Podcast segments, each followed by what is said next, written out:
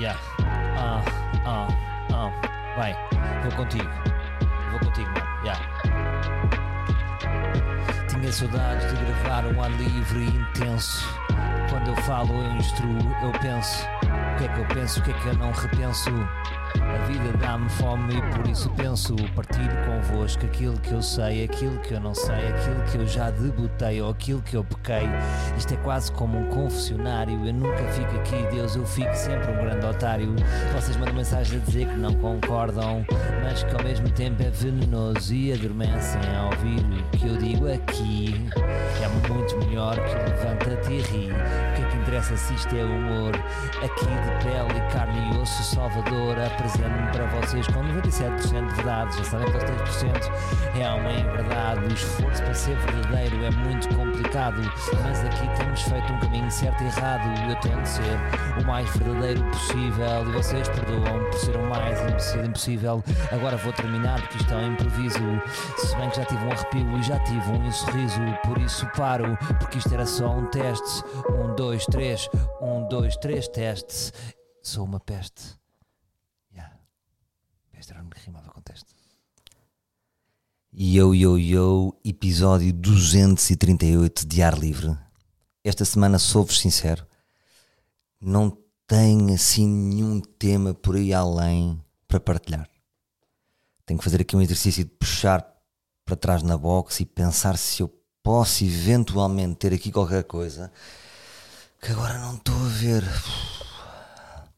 Ah, estava-me a esquecer. Era para fazer um espetáculo de homenagem que ia ter duas datas, fizemos uma, correu mal e tivemos que cancelar a segunda. É isso. É isso que tinha para vos dizer. Uf, malta, que semana louca. Vamos chamar assim. Vamos chamar assim porque foi muito complicado esta semana, mesmo muito complicado. Sinto que ainda, ainda não acabei o processamento. Sabem quando está a processar e está a encher até aos 100%? Quero acreditar que estou ali nos 73%, mas só o tempo dirá quanto é que já processei do que vivi. Semana pesada, muito pesada. Um, e não tinha, não tinha um, outro caminho senão uh, partilhar aqui convosco esta semana a minha perspectiva do que é que se passou. Um, que é uma coisa para mim complicada porque eu sempre acreditei desde o início do meu percurso, sempre fui fiel a este pensamento que é trabalhar, apresentar o meu trabalho, um, estar calado, apresentar o meu trabalho, estar calado, apresentar o meu trabalho. Ou seja, sempre acreditei que este era o processo mais honesto, que é fazer o nosso trabalho, o nosso tra deixar o nosso trabalho falar por si e tudo que existe à volta do trabalho, todo o folclore que existe a, a pairar sobre determinado uh, sobre determinado projeto é para mim folclore. O que interessa é fizemos uma coisa, as pessoas gostaram ou não gostaram. Agora, o que é que se passou? Fiz este espetáculo e talvez tenha sido a primeira vez na vida que isto me fugiu completamente uh, do controle. Uh, tanto é que eu vou ter que falar sobre o que rodeou o espetáculo um, porque eu tenho que realmente contar a minha perspectiva. É impossível eu seguir em frente sem partilhar a minha perspectiva uh, do que se passou. Acho que penso que a maior parte de vocês talvez sabe do que, é que eu estou a falar, porque foi trend do Twitter, trend do Google, uh, durante 48 horas. Senti que foi a notícia, a notícia mais falada em Portugal. Se calhar é porque eu estava envolvido, se calhar não foi, não é? Uh, quero acreditar que foram as buscas do Miguel Albuquerque na Madeira. Mas pronto, uh, quando se passa connosco, sentimos que, é, que, estamos no epicentro do problema. Uh, desculpem suspirar muitas vezes, mas uh, não podia estar a, a, suster este suspiro. Porque é para mim complicado falar disto, mas de certa forma também vai ser um alívio de estar cá para fora. Então o que é que se passou? Nós tínhamos uma ideia, eu, o Rui Sinal de Cordes e o Ricardo Vilão, e o Ricardo Vilão, desculpem, e o, hum, Luís Franco Bastos, que era homenagear o nosso amigo que partiu, Ricardo Vilão. O Ricardo Vilão partiu uh, há dois meses, dois, três meses, não consigo agora precisar, já, de repente já não. não um, já dei aqui saltos de tempo e neste momento, na hora que estou a falar, não tenho a cronologia certa. E nós sentimos a necessidade de homenagear este amigo que nós gostamos tanto. Porque foi muito importante para nós, o Ricardo Vilão. Nós tínhamos um grupo que, era, que se chamava LX Comedy Club e na altura, de certa forma, fomos um bocadinho pioneiros no stand-up em Portugal, porque muitas das salas um, das salas que hoje em dia fazem parte do circuito do stand-up foram abertas também por este grupo, entre este grupo e os pares da altura, que andámos aí com uma katana a desbravar salas. Nós chegávamos e íamos querer fazer um espetáculo stand-up e as pessoas diziam: Não, andotas não queremos, tínhamos que explicar que não era andotas, que era stand-up e pronto. E depois, ali, mais ou menos na altura da Troika, os teatros estavam falidos, então, como não tinham dinheiro para investir, surgiu uma abertura para o stand-up uh, que era irmos à bilheteira. Ou seja, como o stand-up não tem grande investimento, nós só levávamos uma cadeira e microfones, então os teatros deixaram-nos entrar e foi por aí que proliferou um bocadinho o stand-up. Pronto, e, e, na altura foi um grupo muito importante para nós um, e aquilo marcou-nos muito. Estamos a falar de 2012, 2013, uh, há 10 anos, uh, e foi um bocado o início do nosso percurso também. E depois seguimos todos carreiras a solo. E queríamos homenagear e sentíamos que é estranho, eu acho que nunca tivemos um, um humorista desta geração uh, do stand-up que partiu. Era o Ricardo Vão que estava no nosso grupo e começámos a perceber porque é que aquilo também tinha mexido tanto connosco, numa fase em que já estávamos todos um bocadinho. Um, quando, quando, os, quando os grupos terminam, existe um afastamento natural, porque é muito intenso uh, e passamos muitos dias juntos. E depois é normal que as, que as carreiras sigam e depois continuamos todos a falar, mas embora mais afastados. E o nosso Ricardo Vilão o nosso querido Ricardo Vilão estava a residir uh, em Inglaterra, em Londres, perto dos arredores de Londres. E há um dia que acordo com uma notícia atrás que é o Ricardo Vilão uh, morreu. Depois viemos a perceber e tinha suicidado. E isto foi muito violento para nós. Foi muito violento para nós. Quer dizer, para nós, para a mãe, para tudo. Quem somos nós para dizer que somos violentos para nós? Foi violento para quem gostava do Ricardo Vilão. Um, começámos logo num, pelo menos eu comecei logo num, num, aqui num enredo de culpabilização, porque eu não fui lá mais vezes, porque eu, não, porque eu nunca fui visitar lá a Londres, já que se eu tivesse sido podia ter evitado alguma coisa. Pronto, foi muito difícil isto, este processo aqui. E decidimos que pá, tínhamos que homenageá-lo. Porque sempre houve no grupo esta ideia de que um dia poderíamos voltar, embora era uma, uma hipótese muito. Uh, muito pequena, mas havia sempre aquele romantismo quando os grupos terminam de um dia voltarem e dissemos: vamos voltar uma vez mais pelo nosso Ricardo Vilão. Um, vamos a isso. E decidimos avançar com isto. Marcámos duas datas em janeiro, 23 de janeiro, e a, outra, a segunda data seria para a semana 31 de janeiro no Porto, Lisboa e, Lisboa e Porto. Era mesmo só o objetivo, duas datas. Um, iríamos ficar por aqui, isto não, era, não, eram, não eram os da Weasel que iam fazer uma data e depois iam continuar. Um, era mesmo o nosso objetivo só. Um, até porque já tínhamos todos percursos e, e, e projetos completamente uh, com destinos diferentes. E decidimos encontrar-nos, uh, fazer, começar uma série de encontros para desenvolver este espetáculo. E assim foi. E encontrámos-nos três ou quatro vezes e fizemos um bom trabalho juntos. Um trabalho de perceber porque é que estávamos a fazer isto, Quais eram as, as conclusões que retirámos disto? Uma das conclusões que retirámos é que nós não íamos terminar com nenhuma conclusão, nem com uma lição de moral, um, porque nós ainda estávamos a processar, portanto, não é à luz de dois ou três meses do desaparecimento de um amigo que, um, que temos alguma conclusão. Ou seja, íamos partilhar uma série de dúvidas, mas acima de tudo íamos frisar porque é que esta pessoa foi tão importante para nós.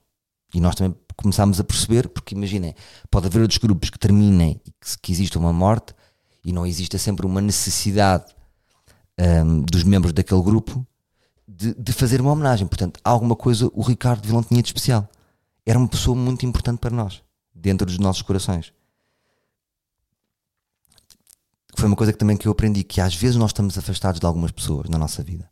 Pessoas que, tal, que já não fazem parte do nosso círculo íntimo, nem regular de amigos, mas são amigos que ocupam dentro de nós um, um lugar e uma importância grande, grande, embora não sejam regulares na nossa vida. Não sei se se, se identificam com isto. Pronto, e o Ricardo Vilão, para mim, estava nesse sítio. Estávamos afastados, falávamos volta e meia, um, cada um tinha sido o seu percurso.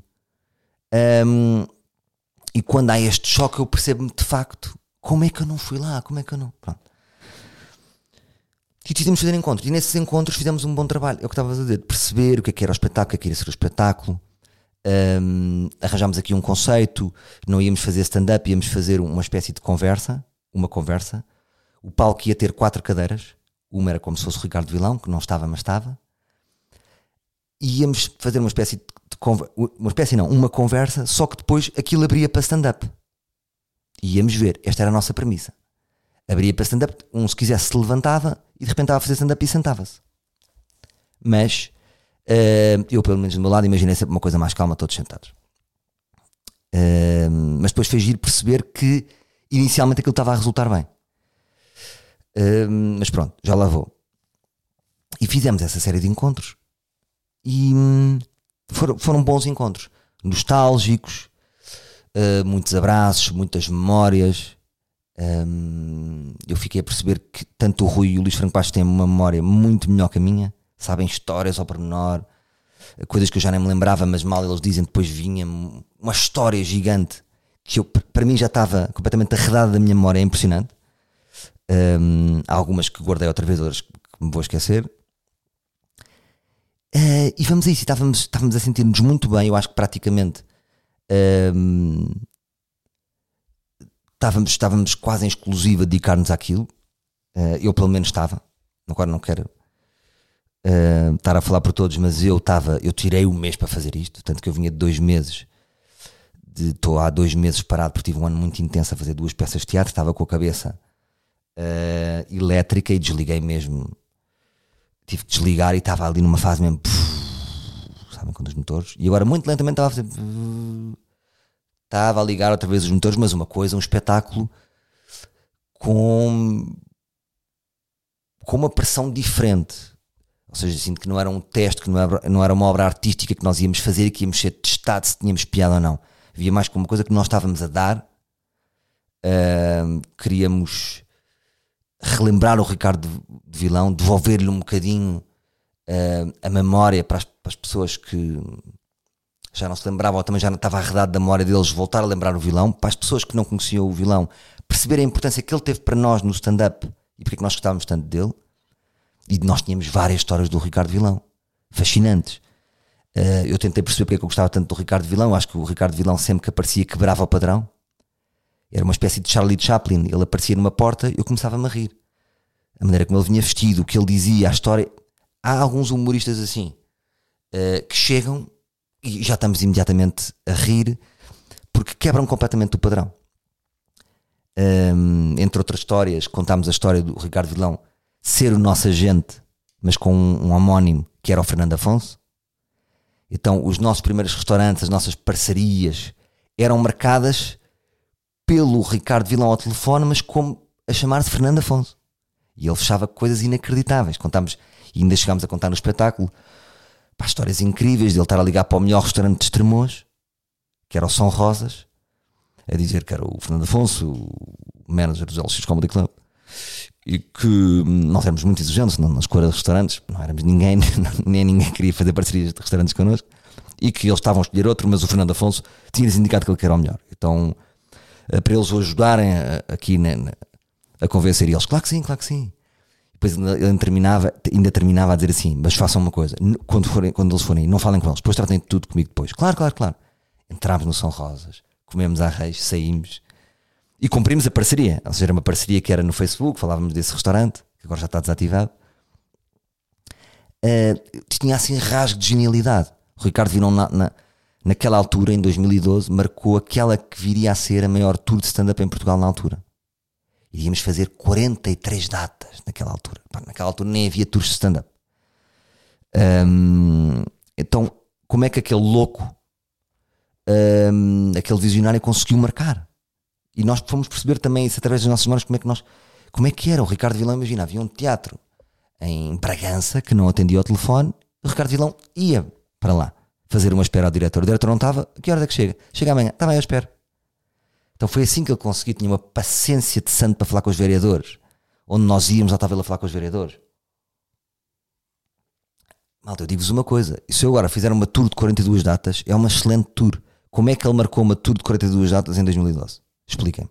Estamos a falar de teatros, a séria, Teatro Aveirense, uh, Teatro Sá da Bandeira, dos teatros clássicos. E depois, essa grande tour de stand-up teve que ser interrompida. Imagina, fizemos pá, 12, 13 datas. 17 datas, já não me lembro. Não chegámos às 20. E tivemos que interromper. Porquê? Porque o Ricardo Vilão era bipolar. Nós não sabíamos. Ele teve um surto de bipolaridade e estava num daqueles picos eufóricos. E estava completamente descontrolado. Imaginem, do género, estarmos a. Tá, desculpa, estou aqui com os óculos estão a fazer. Do género, estarmos a. Era o espetáculo, imagina, o espetáculo na Santarém às 9, 9 e 10 eu estava a ligar para o Ricardo Vilão, ligava-lhe e dizia: Onde é que estás, Vilão? E ele dizia assim: Então, eu estou aqui. Aonde, Vilão? Estou a caminho. Vilão, estás a gozar, Vilão? São 9 e 10, nós temos que entrar no teatro. O que é que nós fazemos? Esperamos que estiveres mais tarde. Não se preocupem que eu estou a ir. Ricardo, mas tu não estás na estrada? Estou, tu não estás a ver que eu estou. Pronto, assim umas, umas coisas de meio de louco, meio de subpopularidade. O que aconteceu? Nós perdemos o controle do projeto porque ele era o nosso produtor. Portanto, o produtor, o chefe do espetáculo era o Ricardo Vilão. O que aconteceu? Houve uma incompatibilidade entre o produtor e o elenco, sendo que ele pertencia ao elenco. Mas ele no surto foi mais para o manager. Então o que é que se passou? Tivemos que cancelar a tour no Facebook. E dissemos, por motivos de saúde, vamos ter que cancelar a tour. O que é que acontece? Ficámos marcados numa série de teatros. Até me lembro do episódio, imagino, no Teatro do Bairro em Lisboa, nós cancelámos e o vilão apareceu e pôs uma, um post no Instagram a dizer: Eu estou cá. Qualquer coisa assim.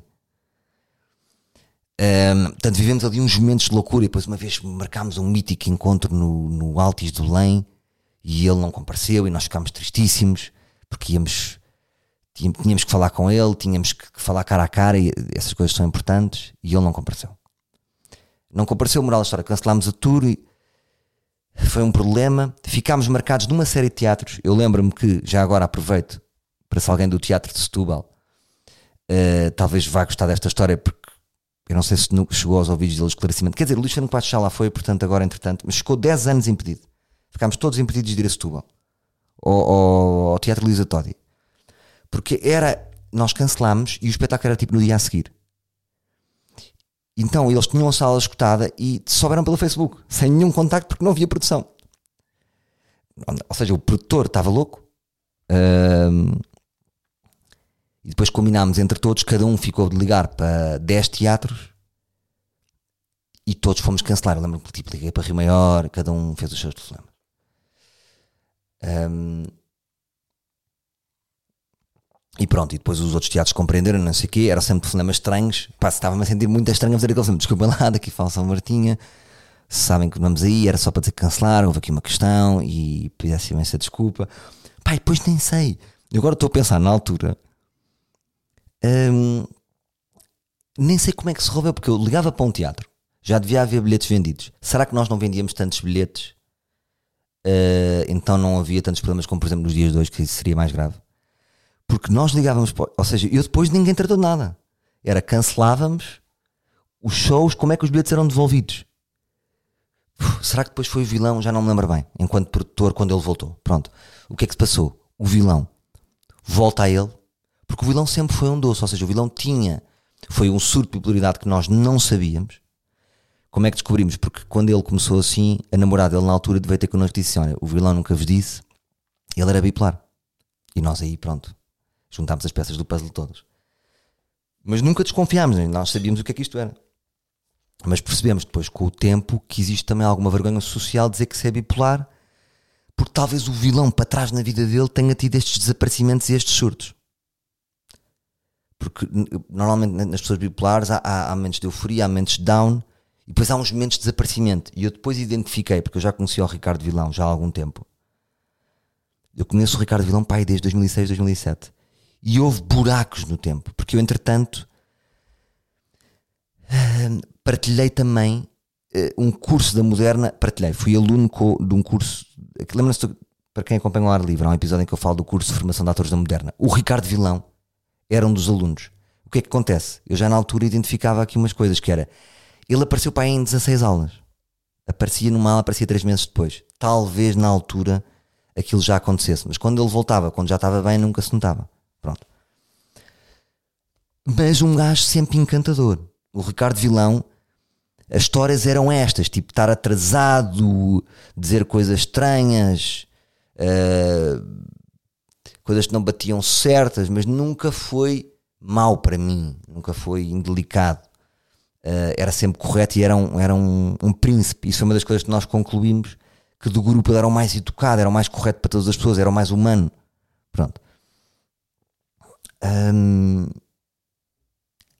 O que é que acontece? O Ricardo Vilão volta a ele e vem-nos pedir desculpa e dizer: Malta, peço imensa desculpa. Sabem quando estávamos os três numa sala, ele entrou e o primeiro olhar, ele não precisava dizer mais nada, porque os olhos dele diziam, diziam tudo, diziam como que diz: Fodi tudo, malta, desculpem. Nem sei o que é que se passou. É gira, quase como uma pessoa estivesse noutra dimensão, voltasse a dizer assim: malta, já me contaram tudo o que eu fiz, fiz merda, desculpem. claro que sim, é desculpamos. São coisas sempre que mexem, porque reparem, mistura-se amizade e profissão. É quase. Nós na altura andávamos sempre no Mini Cooper do, do Luís Franco todo lado. Que era ridículo também, isso era uma das histórias que nós tínhamos no espetáculo. Eram quatro gajos num Mini Cooper, uh, sempre a discutir se estava calor, se estava frio para todo lado do país. E no fundo é, ele estava a guiar o Mini Cooper, foi com o Mini Cooper, partiu o carro todo contra o mar, ou seja, partiu o projeto, arrebentou o projeto. Isto mexe com muita coisa, não é?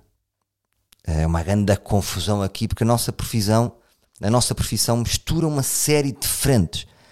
Não dá para fazer um espetáculo com alguém sem aprofundar as relações. Eu imagino que nos trabalhos mais convencionais existam todo tipo de relações mas aqui nas artes pá, há uma profundidade uh, porque a pessoa está-se a dar à morte, a pessoa tem que tem que se ir escavando, então há aqui uma quase uma promiscuidade promu... ai eu não consigo ter esta palavra. Promiscuidade, promiscuidade agora sim saiu uh, entre o, não há uma separação entre o trabalho e amigos não é? Pá, é muito complicado. Quer dizer, quer dizer, não vejo um grupo stand-up ou de humor em que tipo, não, nós só trabalhamos. Não, não, pá, corres lindamente. Nunca fomos amigos. Pá, é impossível. É impossível estabelecer uma. fazer comédia com alguém. Pronto, isto é só para explicar um bocadinho melhor a misturada de situações. Aí fomos, pronto. E os nossos encontros correram bem, estávamos bem. Um, e lá fomos nós. Arrancamos para este espetáculo dia 23, combinámos encontrar-nos, tivemos um bom dia, almoçámos bem. Eh, acho que todos estávamos um bocadinho nervosos depois com o aproximar do dia. Talvez porque o conceito é um bocadinho diferente, não é stand-up, então era uma conversa e como é que nós vamos conversar bem uns com os outros e como é que isto vai correr bem se nós não estamos habituados a conversar uns com os outros em cima de palco. Aliás, acho que nunca fizemos os três uma conversa em cima do palco. Acho que eu já tinha feito com o Rui, não me lembro de ter conversado em cima de um palco com o Bastos. É, é um registro diferente. Há a pressão para ser um espetáculo de humor, há a expectativa que seria stand-up, mas estamos ali também para cumprir uma homenagem e esse é o verdadeiro motivo para estarmos lá, é irmos homenagear o Ricardo Vilão. E era, ser, era suposto ser um espetáculo bonito. Para mim era um espetáculo de humor e de humor poético. Vamos dizer assim. Não sei se isto existe, mas uh, não era humor, não era um espetáculo de partir o, de ser para partir o coco a rir. Era para rirmos. Mas íamos homenagear uma pessoa que não estava ali. Olhávamos para uma cadeira e ele devia estar ali, ele não estava e ele partiu há pouco tempo. Pronto. Uh, nós ainda estávamos a processar, não era uma coisa que nós trabalhámos durante dois anos. É um espetáculo de impulso, não é? Bora fazer isto, bora. E estava certo. E a nossa premissa estava certa. A nossa premissa estava certa. Acho eu. Ainda não passaram sete ou oito dias que se, passou, que se passou o espetáculo, mas eu sinto que a nossa premissa estava certa. E uh, pronto, estávamos nervosos, mas parecíamos seguros e vamos embora. Um, tudo se processou normal, normalmente, partilhámos o mesmo camarim, vestimos-nos, uh, rimos e fomos para a frente. Fomos para a frente. Fogo. Eu agora estou a contar isto e sinto que sou um piloto que está a contar que fez um trajeto Uruguai uh, Buenos Aires numa avioneta daquelas. Estou a contar este percurso. E ainda está quente para mim. Agora estou a dizer isto e estou a sentir o avião a tremelicar. Pronto. Uh, e decidimos fazer isso, malta. E como é que correu? Na minha opinião, primeiros 50 minutos, é pá, excelente. Estava a correr bem, malta. Estava a correr bem. Eu estava excitado. Eu estava excitado. Eu não estava excitado por dentro de dizer isto está a correr bem. Temos aqui um formato. Eu lembro-me de ter pensado, temos aqui um formato. Porque em vez de ser aquela conversa normal que são duas pessoas no registro de podcast, essa era uma das coisas que nós tínhamos tínhamos estabelecido essa premissa. Isto não vai ser um podcast. Não estamos a falar uns para os outros, não é aquela conversa de chacha. Nós vamos estar os três em cadeiras, é é os quatro, não é? Com o Ricardo não, não estava, mas como se estivesse. E estamos os quatro de frente para o público e, e dirigimos-nos ao público. Não, não estamos a contar. Pode, pode haver a partes em que contamos e aquilo e isto e não te lembras disto uns aos outros, mas estamos focados em. Uh, para se perceber que nós já tínhamos coordenado aquilo. Ou seja, nós tínhamos um alinhamento conjunto e vamos contar. E o espetáculo corre bem. Corre bem. E eu pensei, pá, está aqui um formato. Porque estavas a dizer há bocado, uh, havia, havia, levantámos a hipótese de um se levantar para stand-up ou não. Eu não sabia, eu imaginei-me aqui entre nós, sempre sentado, relaxadamente. Uh, mas de repente estava-se um a levantar, eu levantei-me também, o Acho levantou-se, o Rui levantou-se, e aquilo era fixe. Porque de repente um levantava-se e tínhamos um stand-up comedian ali de frente para o público, com os outros dois por trás. Portanto, é um formato e agora é assim, agora rima dizer isto. Ia dizer, é um formato que pode correr bem. Uh, uh, mas quase que cria ali uma energia. Pá, é uma energia diferente de estar sentados. Estão sentados, mas pode abrir para stand-up e depois voltamos a estar sentados e é uma conversa. Parece-me giro. Os primeiros 50 minutos começam a correr bem. Depois eu não consigo precisar bem, malta. Não consigo. Eu acho que foi progressivo, ou seja, nós vamos ficando excitados ao longo do espetáculo. Um, o Rui começou a ficar excitado. Um, um, Lembro-me de ver o Bastos a partir tudo. O, o, o Bastos, pá, teve, pá, teve tão bem o Bastos. Tive tanto orgulho no Bastos. Eu, eu disse ao Bastos isto: Bastos, nós somos uh, irmãos de guerra. Porque atravessámos o primeiro fim de um grupo, do, do nosso grupo, LX Comedy Club. Tivemos que interromper uma tour porque houve um surto de popularidade. Foi muito difícil. Primeira Guerra. Segunda Guerra. Trabalhar na rádio em pandemia. Tudo em casa, não havia carros na rua e nós estávamos a fazer rádio. Segunda Guerra. Terceira Guerra. Esta. Este episódio é que eu vos vou falar. Então o Rui começa-se a chitar, normal, o Rui é intenso, isso também foi falado no espetáculo, a intensidade do Rui, até chegou a ser elogiada a intensidade do Rui. Eu falei disso, falei que, que que eu gostava de atuar com o Rui, daquela intensidade antes dos bastidores, bora. Eh, até eu comparei uma espécie de Sérgio Conceição, que era aquela adrenalina de. Comparando com as gerações agora mais novas, que está tudo mais pacífico e mais cool e, e não há tantas emoções. Ele, bora, bora partir isto tudo. E que isso era positivo, ainda sublinhei isso.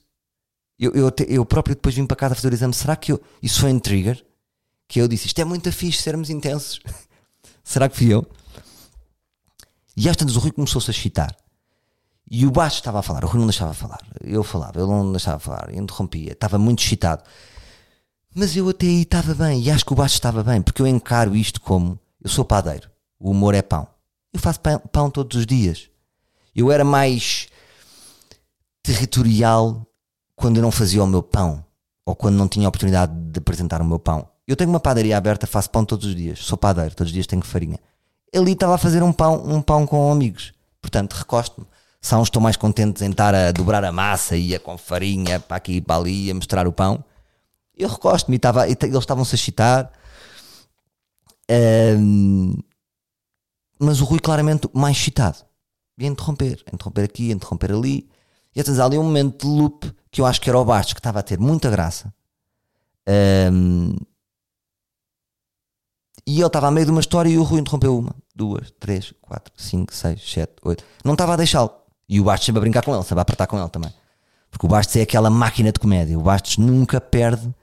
O Bastos nunca perdeu as piadas do princípio ao fim da noite. É impressionante. Eu, tô, ele, ele há de ter. Eu tenho a perspectiva mais presente de como é que ele atuou e não sei como é que eu atuei. Ele há de ter visto melhor do que eu. Mas o que eu vi foi um soldado que nunca perdeu as piadas a noite toda. Pum, pum, pum, pum. E eu não estava a deixar. Um, e até nesse momento, ou seja, aquilo irritou-me um bocado, obviamente, não vou dizer, irritou-me. Fiz aquele meu pezinho, lembra-se que eu vos contei do pezinho? Quando a pessoa está irritada, eu devo ter feito pezinho, agora não me lembro. Porque nós temos um alinhamento para seguir para a frente. Pai, aquilo não estava a fluir porque estávamos, estávamos ali em loops de interrupções. Aquilo chateou-me, mas pronto. Pensei, isto é intensidade, loucura, siga. Hum, pronto. Às tantas, o que aconteceu? As pessoas do próprio público estavam-se a perceber do nosso desconforto. E quase que, pá, nem sei. As pessoas estavam a falar também, estavam a dizer assim. As pessoas falaram por nós. É o que foi que eu sinto. As pessoas estavam a ver que nós estávamos incomodados e que estávamos a contar histórias, depois tínhamos que olhar para o lado para lidar com uma interrupção e começaram a dizer: cala-te, cala-te, Rui, deixa-os falar, mas numa boa. Não foi cala-te, meu cabrão do caralho. Não, foi tipo cala-te, deixa-os falar, deixa-os falar. E uma senhora às vezes, às tantas disse: deixa-os falar. Pá, e o Rui tem ali um momento em que snap total. Pronto, snap total. Uh, e o que vivemos ali foi entre a chapada dos Oscars e aquela vez em que o Kramer enlouqueceu e. Uh, não sei se lembram desse episódio e, e carregou num gás do público. Pronto, são momentos a quem são momentos que só podem ser mediatizados a quem, a quem está em cima do palco, não é? Na vida real pode acontecer estes momentos, no trânsito, eh, num trabalho, num palco, isto ganha outro alcance.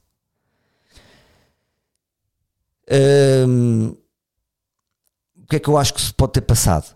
Uh, no meio de todas aquelas emoções, e era de facto uma noite emotiva e que mexia com muita coisa, pá, eu entretanto até tinha partilhado com eles este pensamento: malta, atenção, atenção a isto. Nós somos um grupo de músicos que não tocamos há muito tempo juntos. Portanto, nós quando começámos a falar, uh, as primeiras notas vão ser um bocado enferrujadas. É natural que nós falhemos notas até ao fim. Tanto que até o nosso princípio, para os três que até somos confiantes em palco, até acho que entramos assim meio tímidos. Meio tímidos. E até disse o exemplo: imagina, eu sou um piano, o Bastos é um violino, tu és um, um, trompete. Portanto, vamos deixar ouvir o piano, vamos deixar ouvir o violino para ver onde é que o trompete vai entrar. Pronto. E o que se tinha passado ali é que estava o piano e o violino não só via, só só via um trompete. Pronto, e o público reagiu, disse: Malta, também quero ouvir o piano e o violino. Foi isto que se passou o Rui passou-se, não é? E tem ali um momento em que descarrega uh, uma energia super negativa, uh, uma raiva em cima de uma pessoa da plateia. Pá, uma coisa que não vale agora a pena estar a repetir as palavras, porque foi um momento em que uma pessoa pá, colapsou, acho que não estava lá totalmente quando fez aquilo. Um, eu até hoje acho que aquilo foi um blackout. Acho que, acho que entramos ali num momento de blackout da uma hora até às duas horas deste espetáculo. Houve ali um blackout. Pronto. Portanto, agora não interessa dizer quais foram as palavras, um, mas entramos ali eh, naquele momento. Que foi um momento de, de irritação. Não foi... Agora, qual é que é a questão?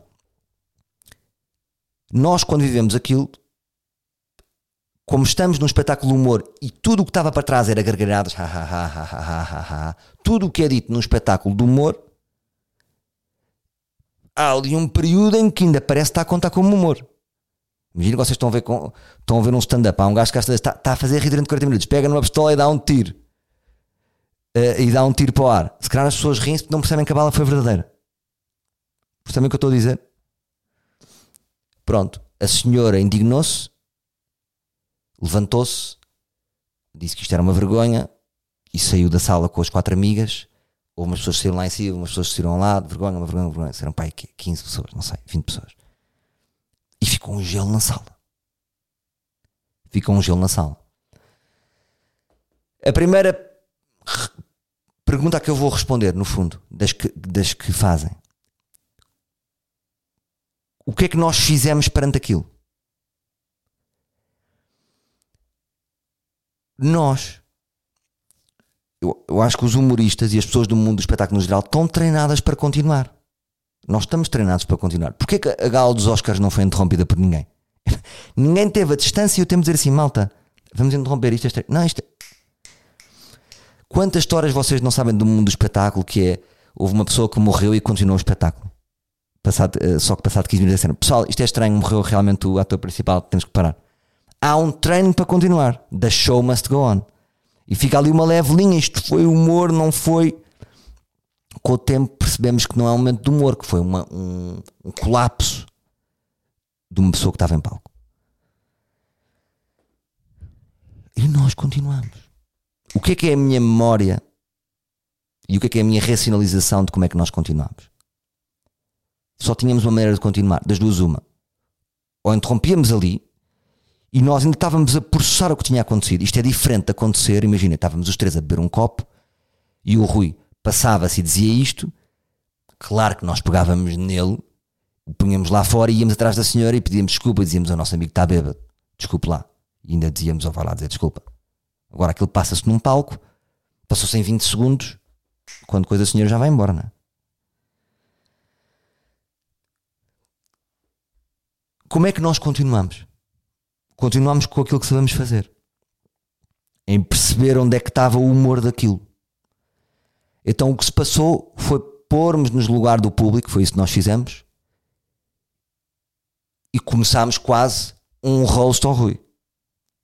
Foi a única forma de continuar. Que era, eu estava a falar e o baixo dizia qualquer coisa como uh, não me diz que agora também lhe vais chamar puta e vais expulsá-lo. E o público ria ou eu dizia, malta, bom, como vocês repararam, isto de facto vai ser uma noite memorável. Uh, estão aqui quatro cadeiras, uma está vazia, se calhar no próximo mês vamos estar aqui com duas cadeiras. E estávamos, estávamos aí nisto. Sim, estas piadas são fodidas, mas nós está, tinha, tínhamos que estar nisto. Tínhamos que estar nisto. Tá, tá, tá. Não sei se o Rui estava a perceber bem, mas ele ria-se e, e estávamos aí também.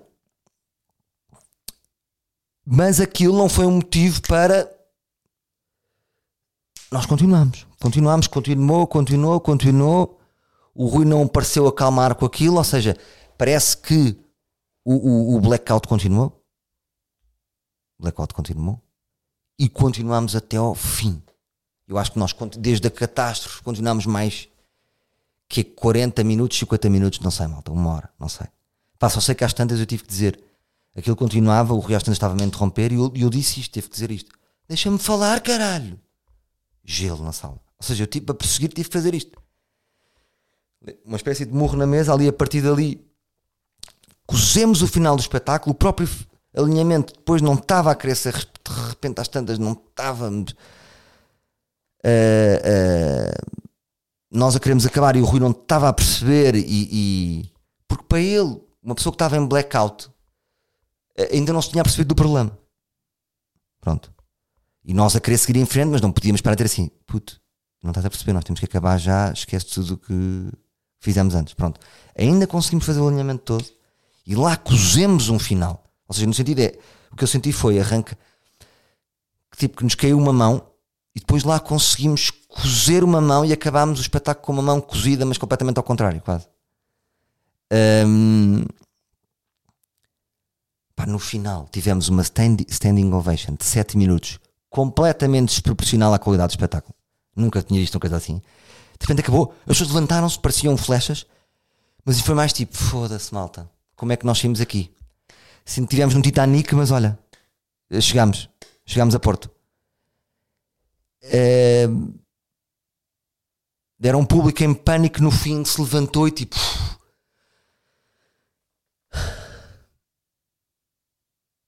Pronto. Lá continuámos, saímos do espetáculo, o Rui ainda não se tinha percebido logo. Nós explicámos-lhe que tinha corrido mal e aí ele iniciou um processo ele aí acordou um bocado e iniciou um processo de se perceber do que é que tinha feito. Sabem? Imaginem que alguém faz merda, olha, fizeste isto, a sério. E iniciou-se um processo de, de percepção do que ele tinha feito. Acabou o espetáculo, fomos para os camarins, demos-lhe na cabeça. Não muito, porque dissemos só o que tínhamos a dizer, não, porque nós próprios estávamos a perceber. E pá, eu lembro-me de chegar ao camarim, malta, e agora tive no Tivoli, fiz lá 10 espetáculos há pouco tempo. Então tenho a imagem do que é, que é chegar aos, camarins, aos camarins para o espetáculo. Aos, aos, dentro dos camarins do Tivoli, depois há uma zona, há uma sala onde está o catering e onde chegam sempre vários convidados. Eu tenho uma imagem este ano, estar sempre no Tivoli e a chegar e a ver as reações das pessoas. E é sempre, há um dia que estão mais animadas, há um dia que estão contentes, vêm dar os parabéns, há outros dias que, uh, que vê se não estão motivadas, que não gostaram tanto do espetáculo. Já vi de várias coisas e várias reações ali e eu já tenho uma experiência de ver as caras das pessoas em, em, em ambiente de camarins. Nota, nunca tinha.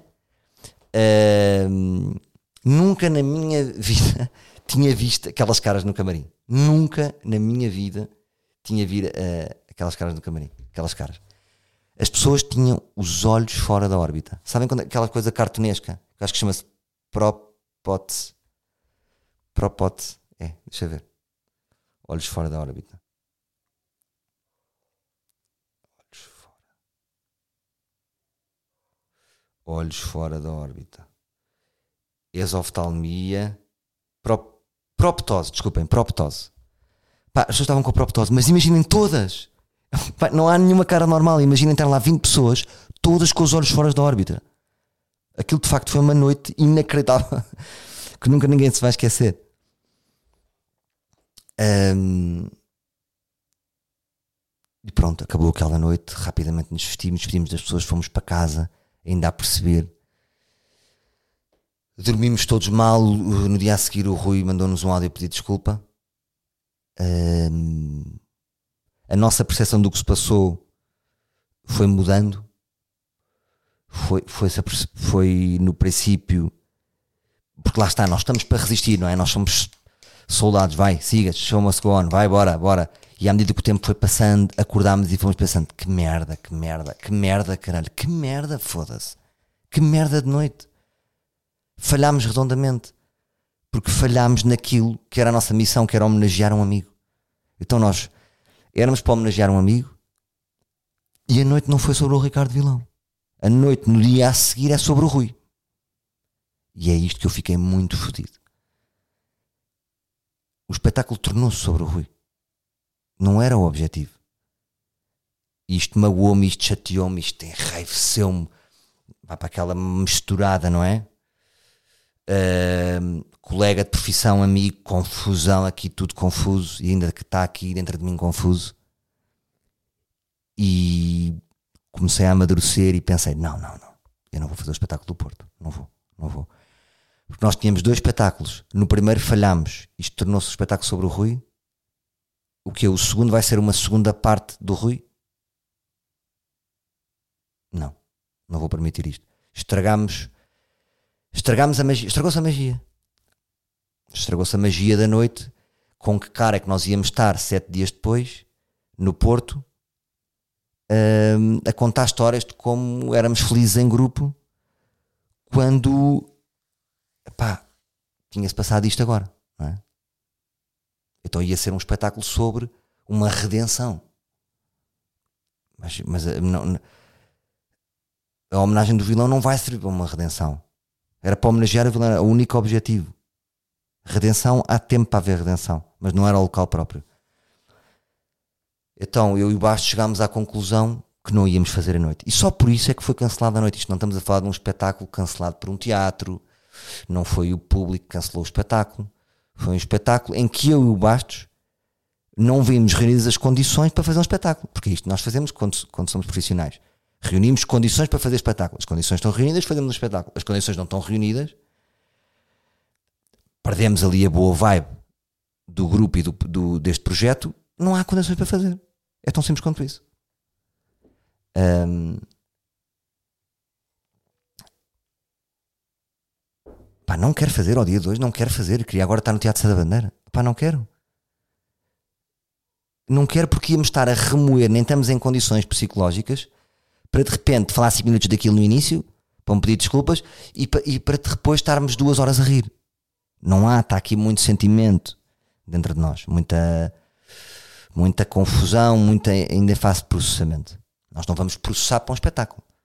Nós vamos com um pensamento definido para um espetáculo, não é? Ou pelo menos com, no nosso caso, é tínhamos dúvidas que elaborámos e íamos levar as dúvidas sobre uma coisa, mas isso é uma coisa pensada. Mesmo ter um conjunto de dúvidas é uma coisa pensada.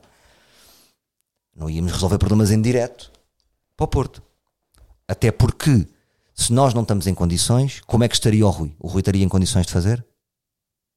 Acho que não, nem ele pode responder, nem ele sabe. Porque cada dia é um dia até lá e não sei se isso é possível.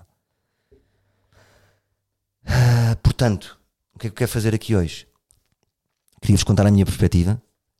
Queria pedir desculpa a todas as pessoas que foram por não termos conseguido o propósito do nosso espetáculo. Falhamos. Uh, o que eu sinto, voltando à minha analogia do piloto, estávamos a fazer aquele percurso Montevideo, Buenos Aires, numa avioneta, uma asa começou a arder, nós das duas uma, ou saíamos de paraquedas, ou aterramos o avião com a asa a arder. Aterramos o, avião com a asa a arder. Foi isso que nós fizemos. Um, agora é aquela questão, então mas porque é que não uh, o avião pôs em risco pessoas? Porque é que não se atirassem do avião não era melhor para as pessoas? Para não sei agora. Um, pedir desculpa por isso. Um, e, e pá, foda-se, malta, foda-se. Eu estava no momento mais feliz da minha vida, eu juro-vos. E aí é por isso é que eu estou muito chateado. Eu estava.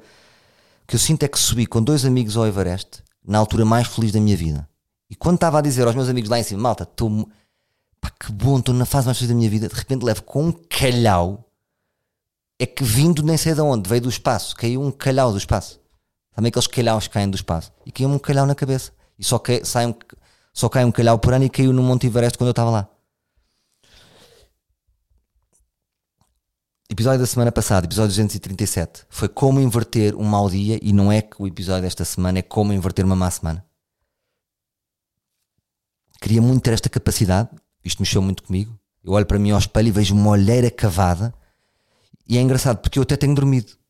Não te, ou seja, deito-me, acordo 8 horas depois, mas acordo com olheiras. É impressionante o que está aqui dentro. Estamos a dormir, é quase como fosse uma suspensão de estarmos vivos, mas acordo com umas olheiras carregadas.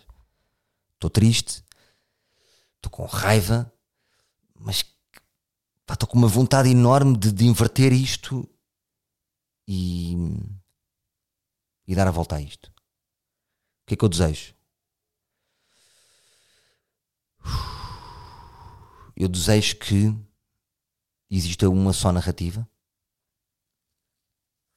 porque muitas vezes as nossas mágoas com as pessoas e quando nos chateamos com pessoas é porque, se, porque ainda vive um desajuste de narrativas.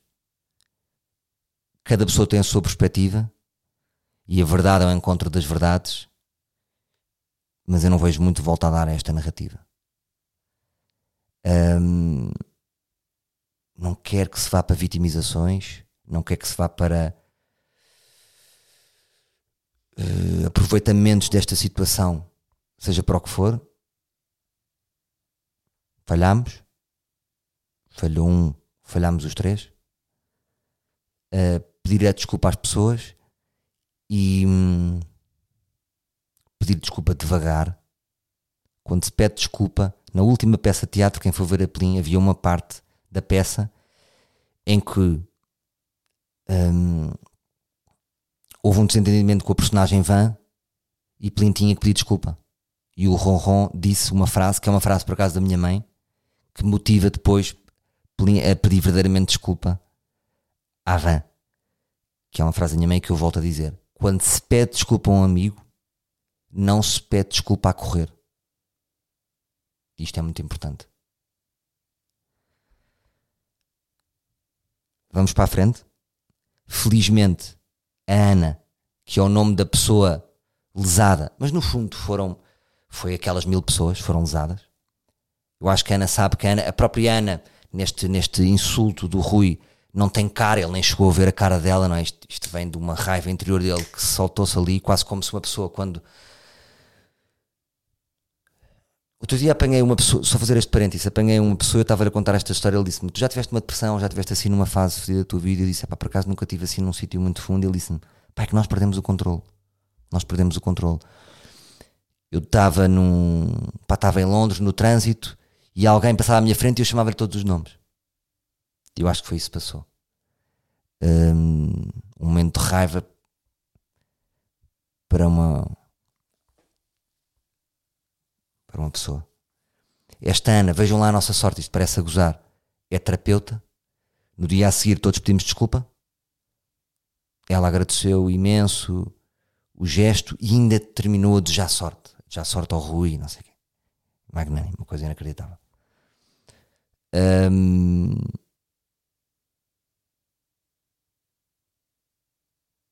E pronto, eu acho que é isto, malta. Um, foi aqui a minha perspectiva.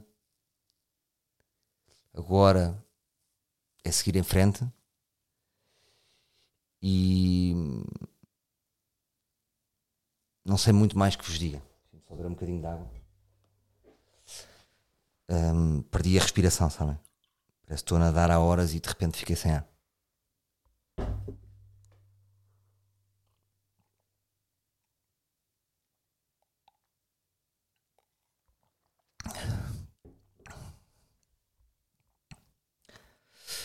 É isto. Obrigado por me ouvirem. Grandes livros, que recebi as vossas mensagens, eh, que, que, que li com, que, e entendi com humor dizer Salvador, esta semana é que vai ser um ar livre. Pai, não tinha hipótese agora, ainda por cima tinha regressado ao ar livre. O ar livre é sobre falar, sobre situar este, sobre estas hesitações na vida. Pai, isto é um momento que pode acontecer a, qualquer pessoa. Vocês podem amanhã ter um amigo assim perceber também que eu acho que há muita gente a viver fora da realidade. Há muita gente a viver fora da realidade. Há um desencontro de, do que é que é a realidade. Um, e temos de estar atentos, porque isso foi o que o Ricardo Vilão nos ensinou. E essa é a grande aprendizagem com o Ricardo Vilão, que é nós ou reunimos um banco de amigos e pessoas que, que gostam de nós à nossa volta e vamos reunindo ao longo da vida isso ou quando nós temos um despiste na vida e vamos para um momento fora da realidade, se andamos nem fora da realidade há anos, andamos por aí loucos e ninguém nos agarra. Há, há, há uma quantidade de loucos por aí à solta que não tem ninguém que os agarre, então continuam a ser loucos. É bom pensarem que, por exemplo, se eu tivesse um despiste, sei que o meu pai aparecia aqui e dava um par de estalos, a minha mulher punha-me as malas à porta, a minha mãe aparecia aí, os meus amigos do Eras apareciam aí, tenho uma série de amigos que apareciam aqui e que me apertavam pelas colarinhas, há dois pares de tal dizer, acorda, mano. E nós temos, é isso, reúnam estas pessoas, reúnam laços. Estou a dizer reúnam, não estou a dizer a mim, não estou a dizer a ninguém. Porque nós, uma frase que outro dia tinha aqui também apontada para o, nós nunca seremos tão bons como aquilo que apregoamos para os outros. Nós estamos sempre a apregoar coisas para os outros. Eu muitas vezes aqui apregou, estou-me a apregoar a mim, não é? Desejamos aos outros o que desejo, desejo para mim. E pronto, malta. Foi o episódio 238 do ar livre. Para a semana cá estamos. Espero continuar a rir como um pau. Tenho uma família bonita, dois filhos. Tenho muitos amigos, tenho muitos projetos a decorrer. Pá, impressionante. Queria também agradecer, queria agradecer aqui, pá, a muita gente. Não vou agora especificar, mas é que no dia a seguir, nos dois dias, parecia que o mundo continuava normal. Pessoas mandavam mensagens para trabalhos, eh, queriam saber datas de filmagens. E eu pensava, mas vocês estão a dormir, não sabem o que é que se passou. Calma, malta. Mas ao mesmo tempo é a malta a querer me pôr na normalidade. E. Hum, e pronto. Vamos a isso, malta. Uh, obrigado. Não sei o que, é que acharam desta perspectiva. Nunca tinha feito um episódio assim na minha vida.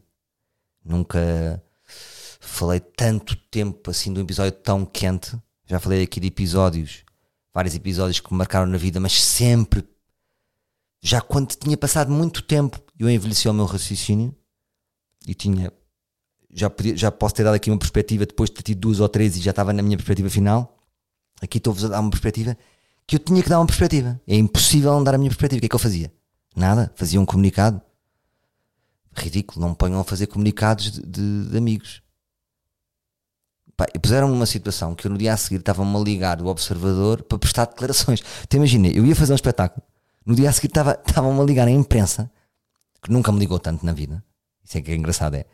Nunca ninguém liga para o positivo. O negativo, o negativo supera sempre o positivo, que é uma merda que me irrita.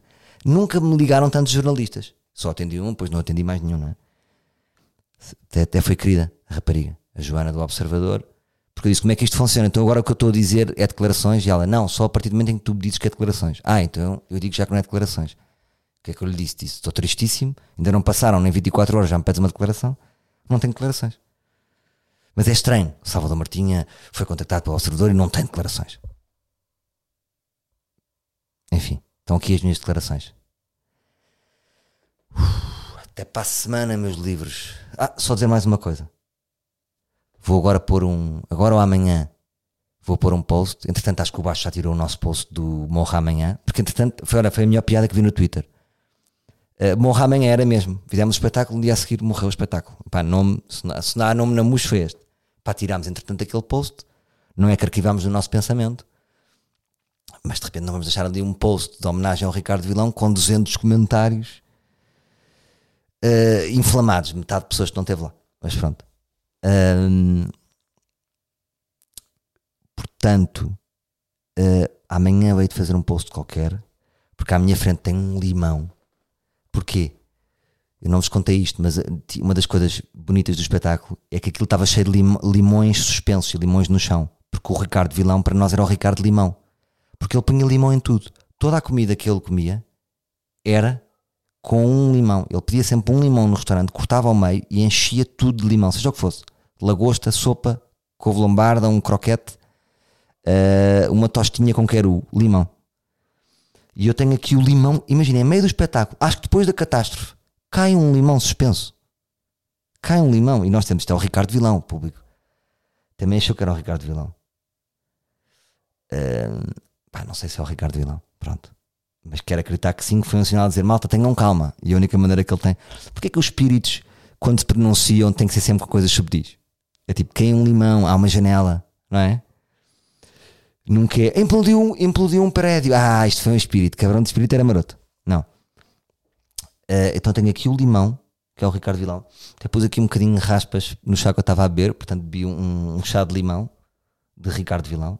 E a minha é de pôr aqui, talvez o meu punho forte a agarrar este limão e gostava que fossem comentar uh, qualquer coisa como Ricardo Coração de Limão. Viva o Ricardo de Vilão, ri, ri, viva o Ricardo Coração de Limão.